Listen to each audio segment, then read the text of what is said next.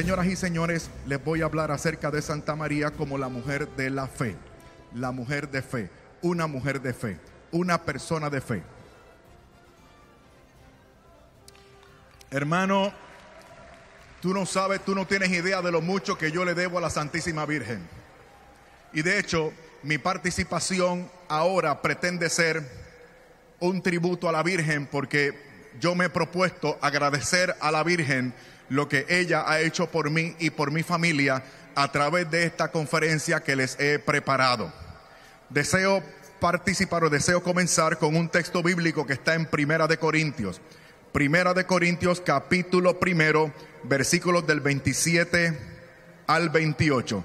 Hermanos, estos dos versículos son sumamente importantes, no solo porque nos van a referir a la Virgen, sino también porque nos va a referir a nosotros o nos va a referir la actitud correcta que nosotros debemos tener si queremos ser como la Virgen María. Si tú quieres ser como la Virgen María, tú tienes que adoptar este tipo de actitud para practicar la fe que practicó Nuestra Señora. Escucha bien lo que dice el Espíritu Santo a través de la pluma del obispo San Pablo. Primera de Corintios capítulo primero versículos 27 y 28. Dice así la poderosa palabra de Dios. Dios ha elegido lo que el mundo considera necio para avergonzar a los sabios y ha tomado lo que es débil en este mundo para confundir lo que es fuerte. Dios ha elegido lo que es común y despreciado en este mundo. Lo que es nada para reducir a la nada lo que es. Esta es la actitud de Santa María. Después de recibir el saludo portentoso y honorable por demás del arcángel San Gabriel, la trata como una reina salve, llena de gracia. ella exulta de gozo, glorificando al Señor. Y su primera expresión tiene que ser de reconocimiento de su humildad. Porque ha visto el Señor la humillación de su esclava, dice la Santísima Virgen. Por eso, desde ahora me llamarán bienaventurada todas las naciones. Señoras y señores, el Evangelio de Jesucristo no es el orden del mundo. Para el mundo ocupa el primer lugar lo que es honorable, lo que es poderoso, lo que tiene muchas posesiones. En el Evangelio, en el reino y por consecuencia en la iglesia, las cosas son distintas. Muy distintas. El Señor se sirvió de una chica de una muchacha para cumplir la la profecía de Isaías. Una doncella o una virgen concebirá y dará luz. Ese Mesías tan esperado. El fiat, el sí de María fue determinante para cambiar el curso de la historia de la humanidad. Una muchacha humilde. Algunos de ustedes creen que no pueden cambiar gran cosa porque son humildes, porque no tienen formación académica. Algunos de ustedes piensan que deben recibir menos de Dios porque no tienen la capacidad de memorizar cosas de Dios. Algunos de ustedes piensan que no pueden evangelizar ni avanzar en su vida espiritual ni cambiar la situación de sus familias porque ustedes no tienen la habilidad de hablar de forma rebuscada o porque no tienen la capacidad mental de aprender cosas, de ser teólogos y teólogas. Para ti tengo noticia basado en la actitud de la Santísima Virgen. He aquí la noticia.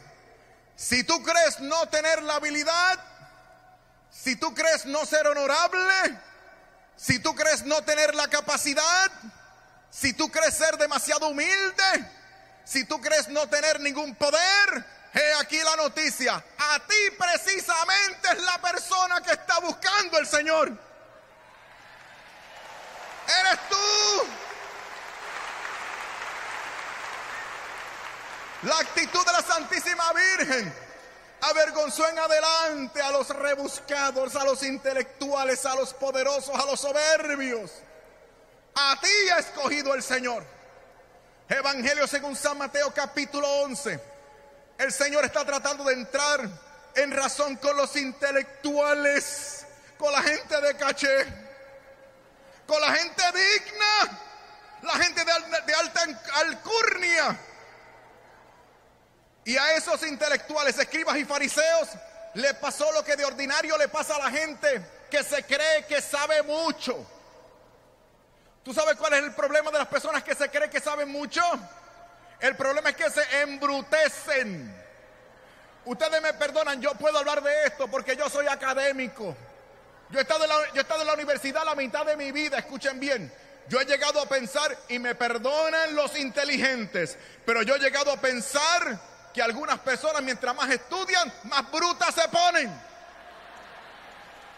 Porque saben tanto que ya no aprenden nada más. Se las saben todas. Yo los conozco.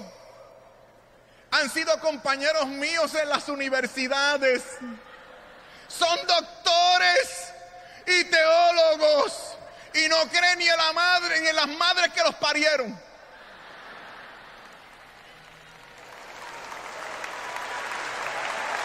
Por eso hay que adoptar la actitud de la Virgen para ser un cristiano de fe. El Señor se la sabe toda. A lo largo de toda la antigua alianza, señoras y señores. La, la misión de la Virgen María fue preparada por la misión de otras mujeres santas esto no se da en el vacío, hermanos y hermanas. Por ejemplo, Eva, a pesar de su desobediencia, recibe Eva la promesa de una descendencia que vencerá al diablo. Ese es el primer anuncio del Evangelio. Génesis capítulo 3, versículo 15.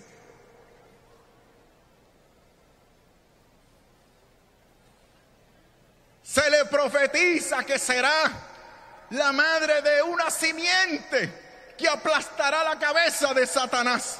El anuncio del primer evangelio. Y se dice además a esa, a esa, por la cual estamos todos metidos en este valle de lágrimas. A la pobre Eva se le dice además que será la madre de todos los vivientes en Génesis capítulo 3 versículo 20. Y por virtud de esa promesa a ella, a Eva, Sara, la esposa de Abraham, ¿se acuerdan? Sara concibe un hijo a pesar de su edad avanzada en Génesis capítulo 18 y también en el capítulo 21. Nota tú cómo Dios se va relacionando con ciertas mujeres y a través de esas mujeres tú y yo gozamos hoy por la fe de ellas pero sobre todo por la fe de Santa María que viene a coronar la santidad de todas estas mujeres, la fe y el esfuerzo de todas estas mujeres.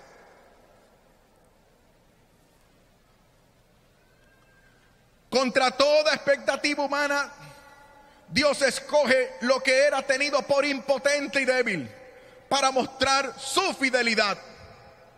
Consideren también, por ejemplo, la historia de Ana en Primera de Samuel capítulo primero, la historia de Débora, la de Ruth, la de Judith, la de Esther y la de toda y la de otras muchas mujeres. María, sobre, María sobresale de todas ellas en humildad. Fue el fiat, el sí de María. Y por ese sí que se cumple la promesa que otras mujeres prefiguraron con su fe y fidelidad, señoras y señores. Noten ustedes la importancia de las mujeres. Ahora me viene a la mente algo que dijo el Papa Francisco, que ha alterado a muchas personas. ¿Sabe lo que dijo el Papa Francisco? que las mujeres en esta iglesia son más importantes que el Papa, los obispos y los curas.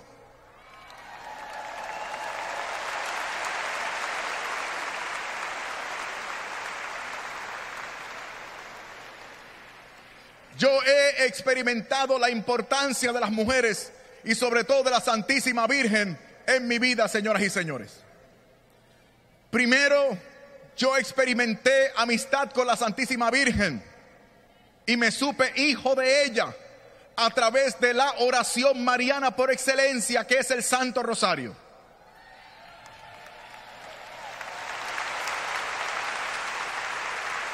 Ustedes saben, ustedes conocen muy bien mi historia, hermanos.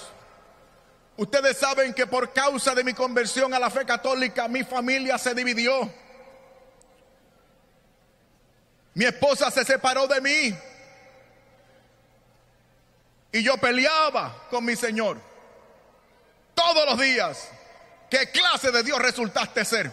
Hago lo que me dice, sigue el consejo de tu palabra. Me meto a una iglesia que no me quiero meter con gente que no me cae bien. y ahora también me quitas a mi esposa. Fue entonces que me agarré de la oración del Santo Rosario. Yo conocí a la Santísima Virgen a través de la advocación de Nuestra Señora del Santo Rosario. Y fue a través de esa oración que yo logré romper las ataduras del diablo para que mi esposa por fin tuviera las experiencias que tuvo. Hermanos, yo le pedí a la Santísima Virgen que no solamente me reconciliara con mi esposa, cosa que ocurrió, sino que además le pedí a través del rosario que me diera la sabiduría para llegarle a mi esposa, hermanos. Mi esposa no me entendía y yo le hablaba, le citaba textos bíblicos, le daba razones, le explicaba todo lo que podía. Iba con la Biblia de principio a fin y ella no me entendía. Yo decía, Dios mío, ¿cómo me la puedo ganar para la fe católica? Ya me aceptó, ya se reconcilió conmigo, dice que me quiere, pero no se quiere ir para la iglesia en la que yo estoy. ¿Cómo me la gano? ¿Qué es lo que hago? Yo no sabía qué hacer. Le pedí a la Virgen a través del rosario. Y la Virgen me respondió. Y resulta que mi esposa no necesitaba razones ni textos bíblicos. Lo que mi esposa necesitaba era una experiencia con Cristo nuestro Señor. Y la Virgen se la proveyó. Ustedes conocen el testimonio de mi esposa. Ella, ella perdió el control del vehículo en un momento dado. Ella no sabía qué hacer. El timón tomó para un lado. Los pedales no respondían. Cuando ella levanta la cabeza se dio cuenta que estaba en un estacionamiento. Era el estacionamiento de una iglesia. Ella no quiso ir para otro lugar porque pensó que el carro le iba a fallar y estaba con los niños pequeños. Así que ella entra a la iglesia pensando que era la iglesia de su amiga, una iglesia protestante, evangélica. Pero se dio cuenta rápidamente de que era una iglesia rara puesto que tenía imágenes y crucifijos. Ella dijo, Dios mío, ¿dónde he venido a tener? Esto es una iglesia católica. ¡Ay, dónde estoy metida! ¿Qué es esto? Mira lo que hace la Virgen. La Virgen te cambia el rumbo, te mueve el timón y te altera los pedales. Eso hace la Virgen con tu vida.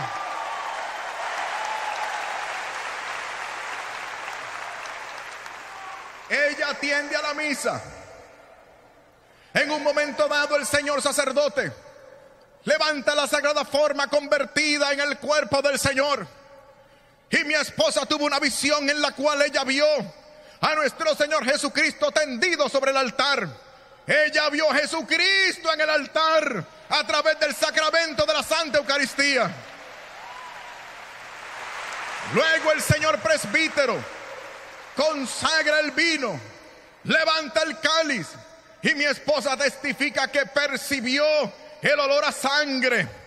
Ella vio sobre el altar el cuerpo y la sangre de mi Señor y comenzó a exultar, comenzó a alabar y comenzó a agradecerle al Señor, como lo hizo la Santísima Virgen. se dio cuenta de que el Señor está verdadero y realmente presente en esta iglesia a través de ese benemérito sacramento que es el sacramento del altar. Fue luego a la casa y me dijo, ¿sabes qué, Fernando? Ahora sí voy a la iglesia católica, no por lo que tú me has dicho, sino por lo que yo he visto.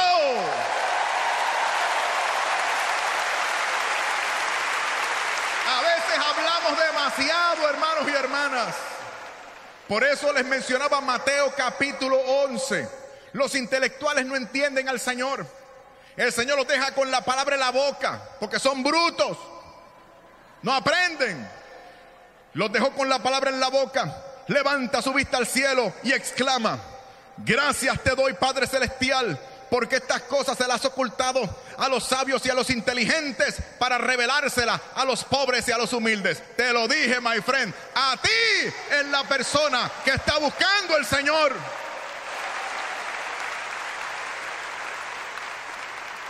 Pero ¿cómo será esto? ¿Cómo es esto posible? Dijo la Santísima Virgen. Si no conozco varón, es decir, no tengo, no tengo la intención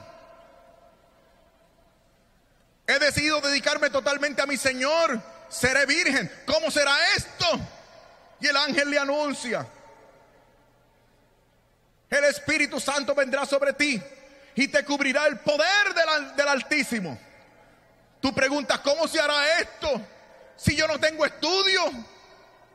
¿Cómo será esto si avanzo en edad? ¿Cómo será posible esto con mi pasada manera de vivir? ¿Con la fama que tengo?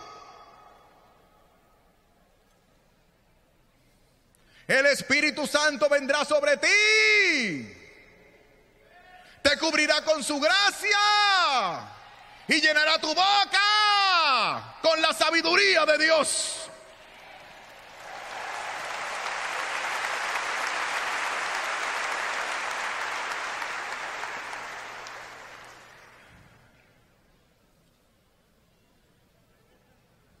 Hace falta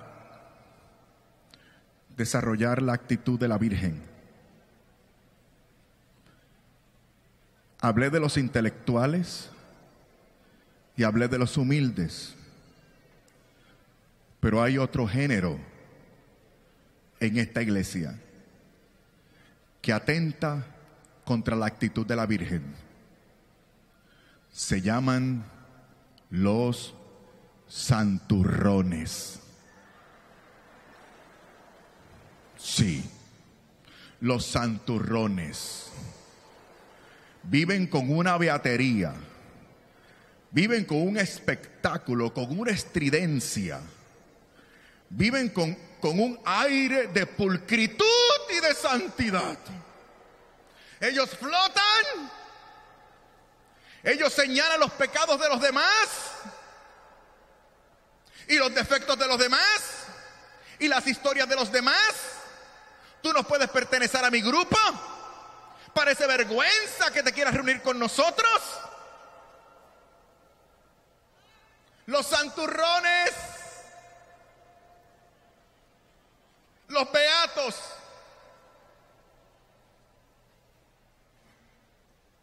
no tienen la actitud de la Virgen. No tienen la actitud de una madre.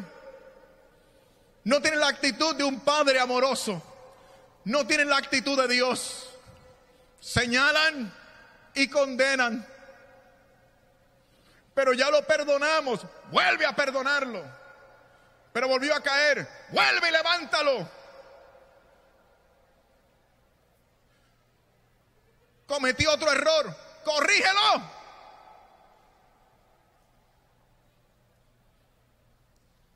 Adopta la actitud de la Virgen. Lo próximo, muchas personas me piden consejo de cómo poder ganar a otras personas para la fe. Y en mis consejos siempre, siempre, siempre hablo del rol de Santa María en el esfuerzo evangelizador por ganar a otros. Esto nos ha pasado a muchos. Muchos de nuestros familiares se han apartado de la iglesia y de los sacramentos. Estas son las cinco cosas que recomiendo. La quinta, es de las más importantes porque tiene que ver con Nuestra Señora. ¿Estamos listos? Son cuatro cosas, mejor dicho, cuatro cosas. Cuatro cosas. Primero, paciencia, que es una actitud también de la Santísima Virgen. Paciencia. Porque lo que estas personas tienen en contra de tu fe no son textos bíblicos, sino prejuicio. Por eso tú tienes que ser paciente. Segunda cosa que vas a hacer, formación. Trata en lo posible de aprender la doctrina de Jesucristo, porque cuando el Señor los llame a la plenitud de la fe, tú eres la persona que vas a tener que responderles. Número tres, testimonio. Que ellos vean en ti al mejor cristiano posible, pero elimíname la santurronería y la beatería. Tienes que ser humilde. Que ellos vean lo mejor que puedan ver de ti. Aunque siempre te van a encontrar algo, pero ni modo. Trata, haz un esfuerzo. Pureza de intención. Digo, porque el que, esté, el que esté libre de pecado, que tire la primera piedra, ¿verdad que sí? ¿O acaso yo soy aquí el único pecador? Ah, ustedes también se las traen, ¿eh? Estamos todos cortados con la misma tijera. Gracias por su franqueza. Se parecen a la Virgen. Estamos mejorando. Número cuatro. He aquí lo que vas a hacer y te lo vas a ganar. El Santo Rosario. Esa fue la oración que metió de cabeza en la iglesia mi esposa, el Santo Rosario. Según la tradición, la Santísima Virgen le dio el Santo Rosario a Santo Domingo de Guzmán como una herramienta poderosa para ganar a aquellos que no estaban en comunión con la iglesia de Jesucristo. Imagínate si el Santo Rosario es eficaz para este tipo de intención, que esa fue la razón, la primera, por la cual la Virgen le entrega esa arma poderosa a Santo Domingo de Guzmán. Tengo un reto que lanzarte. He aquí el reto. Escucha bien a ver si tengo o no razón, a ver si se equivoca la iglesia, a ver si se equivocan los santos, a ver si se equivoca la Virgen. He aquí el reto que te lanzo. A partir de hoy, preséntate una intención ante la Virgen. Algo que tú sepas es imposible humanamente lograr. Luego vas a analizar si hay pureza de intención si se glorifica a Dios con ello.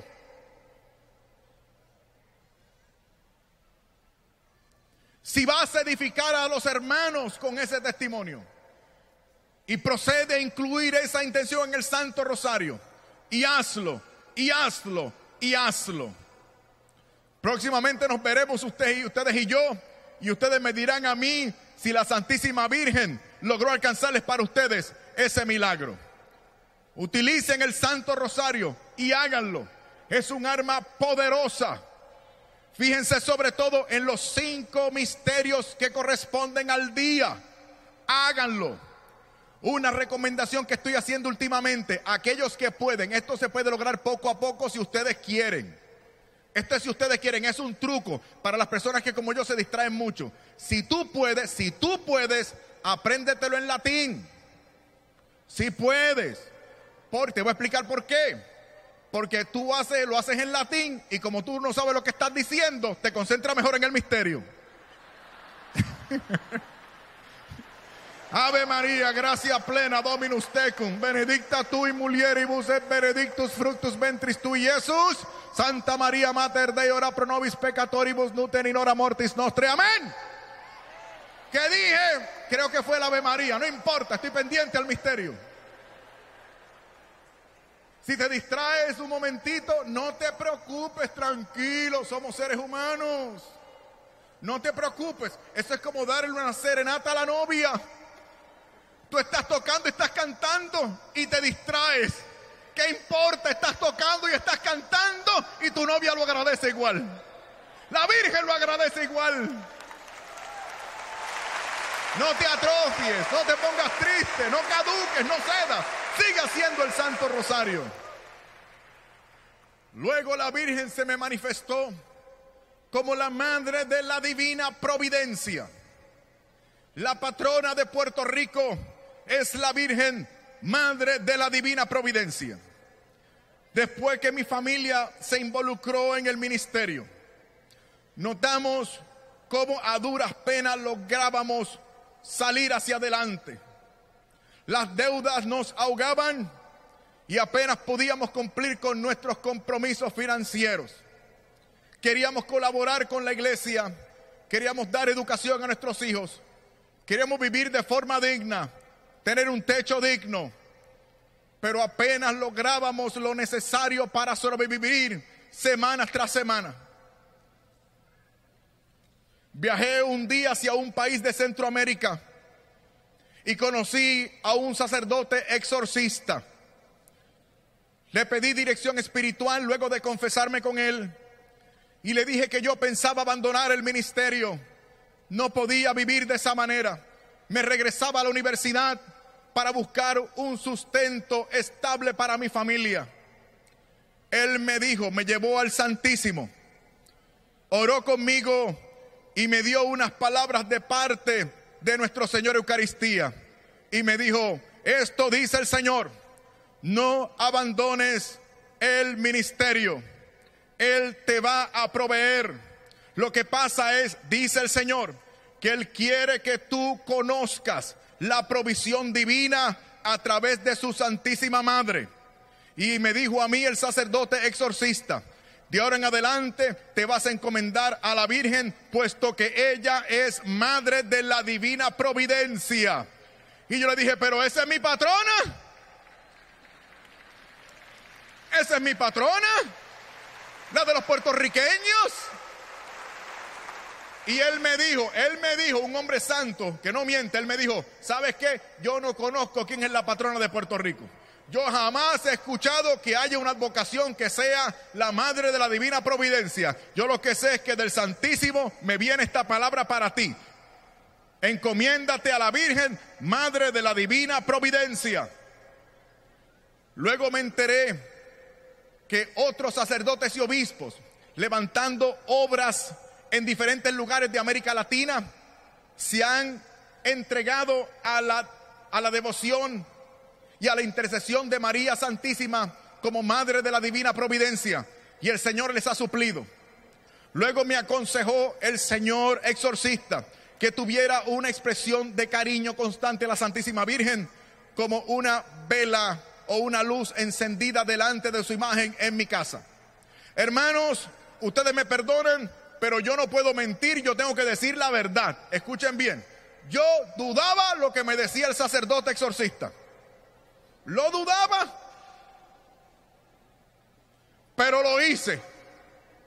Lo hice. Es el problema, el problema de los que estudian mucho, ¿verdad que se lo dije? Yo todavía era medio bruto. Y, no, y, como que me costaba creer. Pero lo hice en obediencia. Por si, por si el Señor me habló de verdad. Hermanos, escúchame bien. Desde la primera veladora, el Señor el Señor comenzó a suplir nuestras necesidades. Una tras una. En una ocasión. Esto fue fantástico. Nos llama, me llama una monja de una congregación de Puerto Rico, una congregación de mi país. Me dice, Fernando, hemos estado orando, mis hermanas y yo, frente al Santísimo Sacramento y hemos recibido un mensaje y en este mensaje el Señor nos manda a que te demos comida y te proveamos un pago de la hipoteca. Yo voy con ese orgullo, hermano. Yo con ese orgullo le digo, hermano, usted está equivocada. Yo no tengo ningún problema. Yo estoy bien. No, todo está bien, todo está correcto. No hay ningún problema. Hermana, quédese con la comida. Yo pagué ya la casa, no se preocupe. Mentira, me iban a quitar la casa. No teníamos para cocinar. Y la monja me dijo, sé humilde. Tú sabes que hoy no tienes para darle de comida a tus hijos. Ven acá y llévate lo que te da el Señor.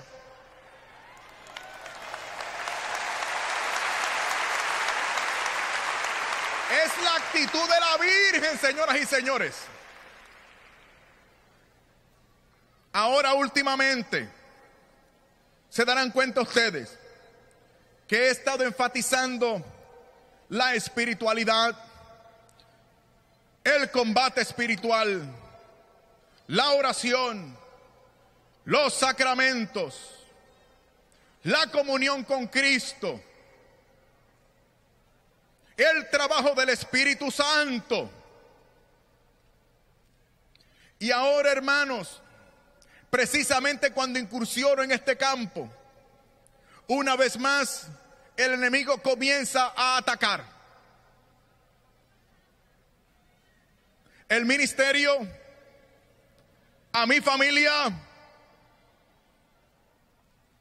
los medios para los cuales trabajo, etcétera. Tan duro ha sido el ataque que una vez más he pensado abandonar el ministerio, irme a la universidad. En este momento difícil de mi vida, conocí a un señor sacerdote experto en Nuestra Señora de Guadalupe. Él me presenta el mensaje de las apariciones. Y yo comencé a estudiar el fenómeno de las, de las, apariciones de Nuestra Señora de Guadalupe y los mensajes que Nuestra Señora daba mientras se aparecía y solicitaba que se le hiciera su casita sagrada. Junté los mensajes de la Santísima Virgen y esos mensajes se constituyeron en un mensaje de Dios para mí que una vez más me han dado fortaleza. Señoras y señores, yo he construido para ustedes ese mensaje que quiero compartir. A ver si de la misma manera que el Señor me ha hablado a mí a través del mensaje de Nuestra Señora de Guadalupe, también les habla a ustedes. ¿Quieren ustedes recibir ese mensaje de Nuestra Señora de Guadalupe? Ya ustedes conocen estas palabras, pero a mí me han hablado y han fortalecido mi fe y me han dado alimento espiritual para poder seguir en este camino. Vayamos poco a poco, hermanos y hermanas. 9 de diciembre 1531, entre las 4 y las 5 de la mañana, se le aparece ella. ¿A quién se le apareció? A un intelectual, a un teólogo, a un santurrón a un blanco rubio de ojos azules. Juanito, Juan Dieguito. Oye, hijo mío, Juanito. El más pequeño de mis hijos. ¿A dónde vas? Fernando, Fernandito. Hijo mío, el más pequeño, ¿para dónde tú crees que vas? Sabe y ten por seguro, hijo mío, el más pequeño, que yo soy la siempre Virgen María, Madre del verdadero Dios, aquel por quien vivimos, del Creador de las personas, del dueño de lo que está cerca y junto, del cielo y de la tierra Nota, hermano, cómo ella se presenta como la madre del verdadero Dios. Ella no se presenta a sí misma como punto de referencia. Es lo que no entienden otros hermanitos y por eso me da tanta lástima. Hermanos, cuando yo hablo de muchas cosas no hay ningún problema, pero tan pronto hablo de la Santísima Virgen o de la Santa Eucaristía, comienzan a lanzar piedras y comienzan los insultos. Porque al enemigo no quiere que se hable de la Eucaristía, tampoco quiere que se hable de la Virgen.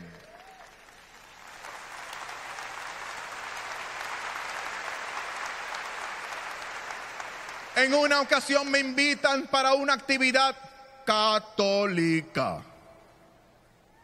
Me, me, dicen que voy a hablar sobre la Santísima Virgen. Me llaman tres días antes y me dicen, ay Fernando, qué pena ya hemos cambiado el tema, no vas a hablar de la Santísima Virgen. Le dije, pero ¿por qué ya preparé el tema? Creo, creo que es esto lo que Dios quiere que se diga. Y les pregunté, pero ¿y por qué me cambiaron el tema? ¿Por qué no voy a hablar de la Virgen? Y ellos me dijeron, es que nos hemos enterado que a nuestra actividad van a ir hermanos separados y no queremos que se sientan mal. Oh.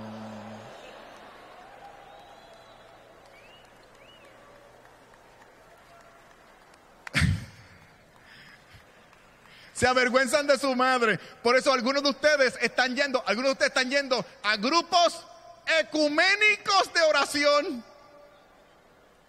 Y esos grupos ecuménicos de oración, ¿saben lo que hacen? Hacen todo lo que hacen los evangélicos y nada de lo que hacen los católicos. Niegas a tu madre, ¿eh? Quiero mucho y deseo vivamente que en este lugar me levante en mi templo, en donde lo mostraré a Dios.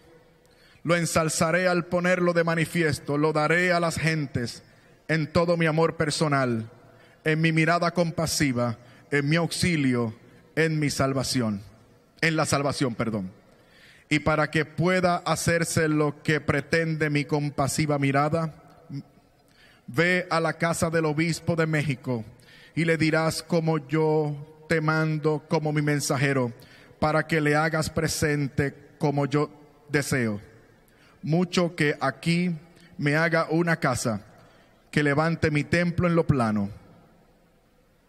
Lo contarás bien todo lo que has visto y lo que has oído. Nota otra cosa. Hay gente que está teniendo experiencias con la Virgen y esas experiencias los sacan de la iglesia y de la comunión de la iglesia. En Puerto Rico nació una supuesta advocación así. Se presenta la Santísima Virgen y esa aparición sacó al grupo de la comunión de la iglesia. Y se hacen enemigos de la iglesia. Escucha bien, la Santísima Virgen fue la creyente más importante en la iglesia. Hechos capítulo 1 y versículo 14, cuando se hace un resumen de los miembros de la iglesia, a ella es la única persona que se menciona por su nombre, haciendo de manifiesto la importancia de Nuestra Señora. Nuestra Señora debió haber sido observada como la madre del rey, o sea, la reina. Y por eso es la única persona que se menciona por su nombre diciendo con esto que ella era un miembro eminentísimo de aquella iglesia.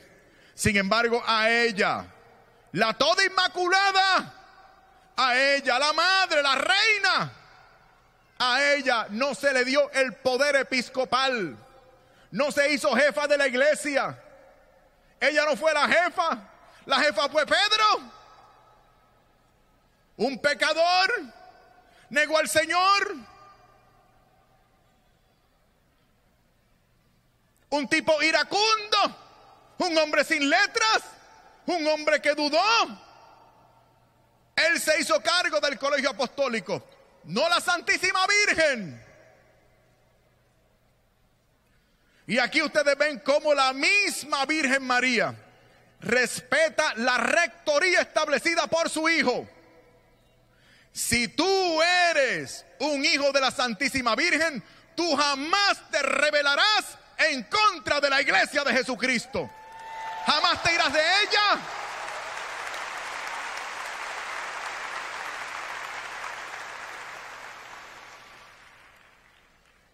Ten por seguro que lo agradeceré mucho y lo pagaré, que por ello te, te he de hacer dichoso, te glorificaré. Ustedes saben que ella es santo. Qué glorificación maravillosa. Continúa diciendo y mucho merecerás que yo recompense tu fatiga y tu trabajo. Que dijo, tu fatiga y tu trabajo. Hay que esforzarse con, con que vas a poner por obra lo que te encomiendo. Ya has, ya has oído mi mandato, hijo mío, el más pequeño. Esta palabra, esta frase a mí me marcó. Anda y haz lo que esté de tu parte. Esto fue, esto fue consuelo para mí me dijo la Virgen, no, me dijo la Virgen, voy a, voy, voy a compensar tu trabajo. No llores más, no te quejes más.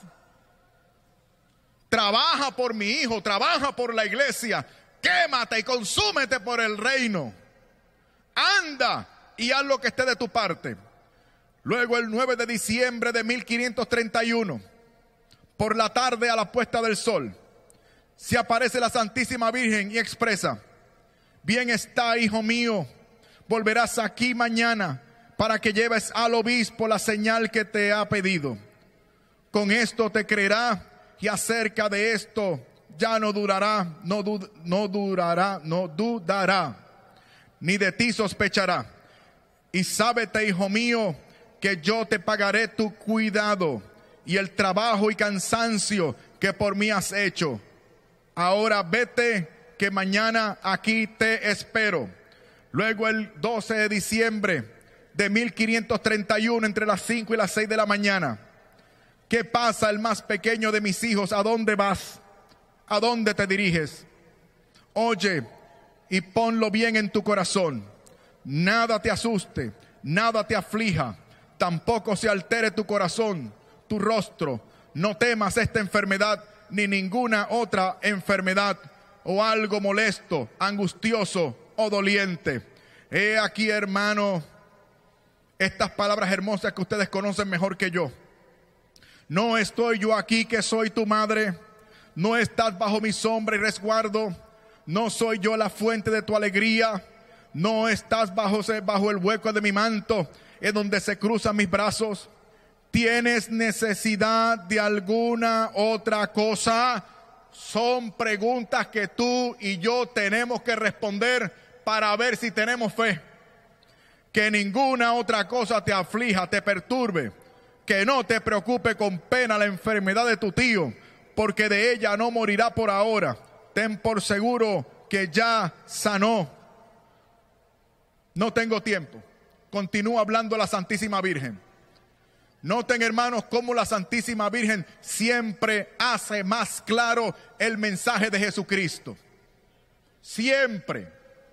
Por eso muchas almas piadosas antes de terminar el día se encomiendan a la Santísima Virgen para lograr la virtud de la pureza. Por eso muchas almas piadosas se encomiendan a la providencia divina llamando la atención de nuestra, de nuestra Madre la Virgen tempranito por la mañana. Por eso muchas almas piadosas a mediodía rezan el ángelus. Por eso muchas almas piadosas hacen el rezo del Santo Rosario. Sé tú un cristiano listo también y recurre a la Santísima Virgen. Yo he recurrido a ella, hermanos, a veces dudando a veces sin quererlo, a veces con pesar, pero te testifico en el nombre del Señor. A mí nunca la Virgen me ha defraudado, nunca ha ignorado mi ruego. Es algo maravilloso. Evangelio según San Juan capítulo 2. Ahora ustedes se van a enterar también, ya se están enterando de por qué soy tan mariano, pero todavía falta porque ahora voy con mi libro favorito que es la Biblia. Evangelio según San Juan capítulo 2. Usted coge bien, ustedes saben bien este pasaje. Es las bodas de Cana, ¿verdad que sí? Escogí este pasaje para dar un trasfondo bíblico a la conferencia porque ustedes conocen bien el pasaje, así que me pueden ayudar. ¿Ustedes me pueden ayudar a ir sobre él? Gracias, porque podemos ir sobre él y entonces termino y entonces pues nos vamos al baño y a tomar café, porque yo sé que ustedes quieren tomar café porque...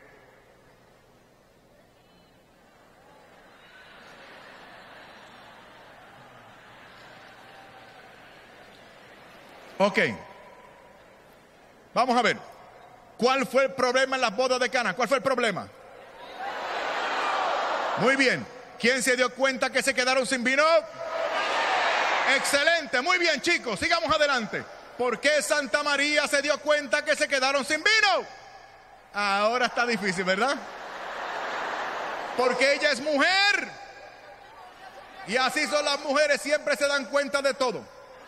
Algunas se hacen de la vista larga para no sufrir. Mira cómo Dios se la sabe toda. Tenía que ser mujer. Ok, cuando la Virgen se dio cuenta que se quedaron sin vino, ¿cuál fue la reacción de la Virgen? ¿La Virgen fue dónde? Muy bien, ahora si María hubiese sido de esas viejas chismosas que se pasan viendo los programas de chismes que ninguna de ustedes ve. ¿Cuál hubiese sido la reacción de la Virgen? Parece mentira, se quedaron sin vino, pero qué acto de irresponsabilidad. Ellos saben que el festejo dura varios días. ¿Por qué no tenían suficiente provisión de vino? Se lo voy a decir a todas mis amigas. ¡Qué chisme! ¿Fue eso lo que dijo la Virgen? Ella no es una vieja chismosa. Gloria a Dios. ¿Tú te imaginas lo que se podría decir de mí? Ella fue donde su hijo. Y cuando lo tiene de frente, escucha lo que le dijo. Se quedaron sin vino. Óyeme, la Virgen fue indirecta. No fue directa. Le mencioné el problema, no la solución. La pregunta es, ¿por qué ella fue indirecta? ¿Por qué no fue directa? Hubiese sido directa. Resuélvete el problema. Convierte agua en vino. Dales para que beban. Mira a ver lo que hace. No, fue indirecta. Se quedaron sin vino. ¿Por qué fue indirecta? No, no, se están yendo muy elevados. Es que ustedes son así muy... Ustedes saben mucho, pero yo no sé tanto, hermano. Yo me voy por aquí porque recuerden que yo soy un católico novato. La Virgen fue indirecta porque ella es mujer. Y así son las mujeres, no se hagan. Nunca van directo. Siempre van por arriba, por debajo, por un lado, por el otro. Y el hombre que no sepa esto va a ser un infeliz el resto de su vida. ¿Quién las entiende? Pero escucha bien, por eso, por eso dice la apóstola en Efesios que los hombres tenemos que ser como Cristo. Tú tienes que descifrarla, tú tienes que esforzarte. Cristo es la imagen de ese marido que yo debo ser. Cristo no le dijo, como le decimos nosotros a nuestras esposas, no te entiendo, no sé lo que estás diciendo. No, Cristo le entendió y le dijo, ¿qué tienes conmigo, mujer? ¿No notan aquí ustedes un acento de preocupación? Sí. El Señor dice, ¿por qué? Aún no ha llegado mi hora. Escucha bien cuál es el problema que tiene el Señor aquí. Hermano, este, de este problema no pudo salir. No. Cuando le dijeron, es lícito pagar tributo al César, salió del problema. Facilito. Pero aquí, frente a la Virgen, se le agotan los recursos. No hay nada que hacer. Fíjate, él dice, aún no ha llegado mi hora.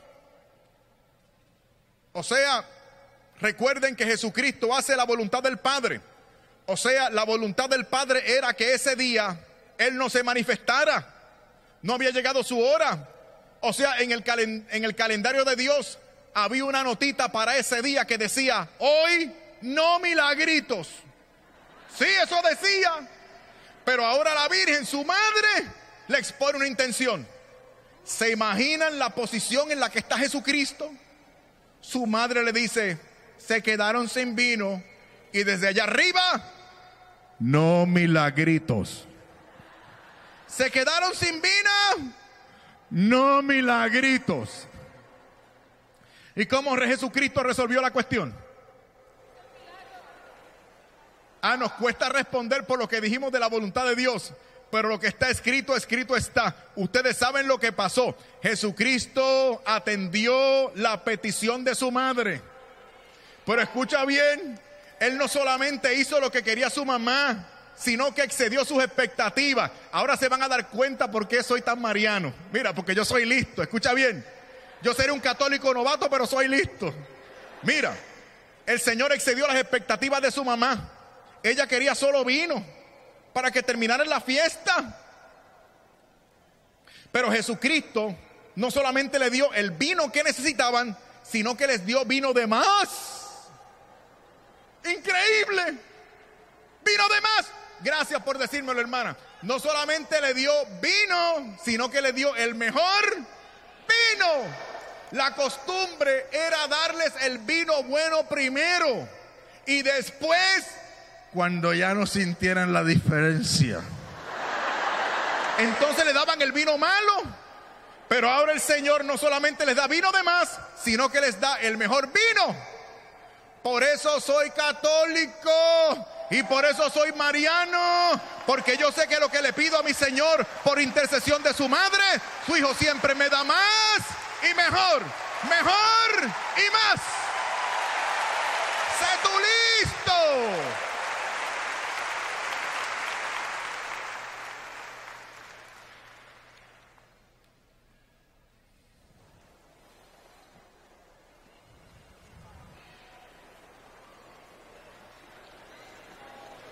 Fernando,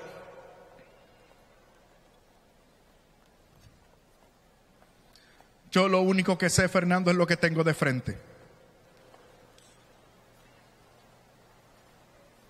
La situación está mala, no aparecen oportunidades de trabajo, no tengo con qué satisfacer las necesidades de mis hijos. La situación en este país es irregular. Vivimos con miedo e inseguros. ¿Qué tienes para decirme, Fernando? Lo único que tengo para decirte, hermano mío, hermana mía, son las preguntas que le hizo la Virgen a Juan Diego. Te pregunto, hermano mío, ¿ustedes me pueden responder? Te pregunto. ¿Está ella contigo que es tu madre? ¿Estás tú bajo su sombra y su resguardo? ¿Es ella la fuente de tu alegría? ¿Estás bajo el hueco de su manto en donde se cruzan sus brazos? ¿Tienes necesidad de alguna otra cosa? Pues entonces abre tu boca y exclama conmigo un grito de fe y de victoria. ¡Viva Cristo Rey y Nuestra Señora de Guadalupe!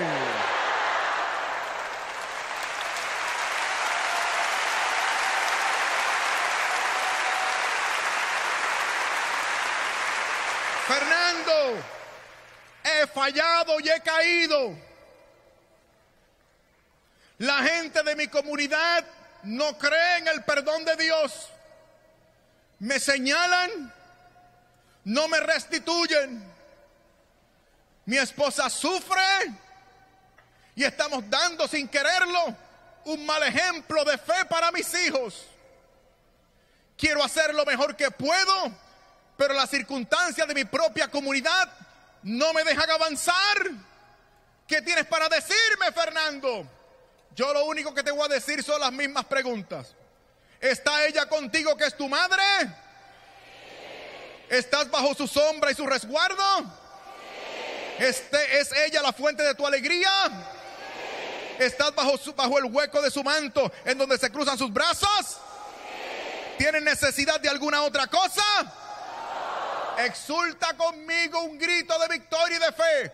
¡Viva Cristo Rey y Nuestra Señora de Guadalupe! Muchísimas gracias, hermanos. Dios les bendiga.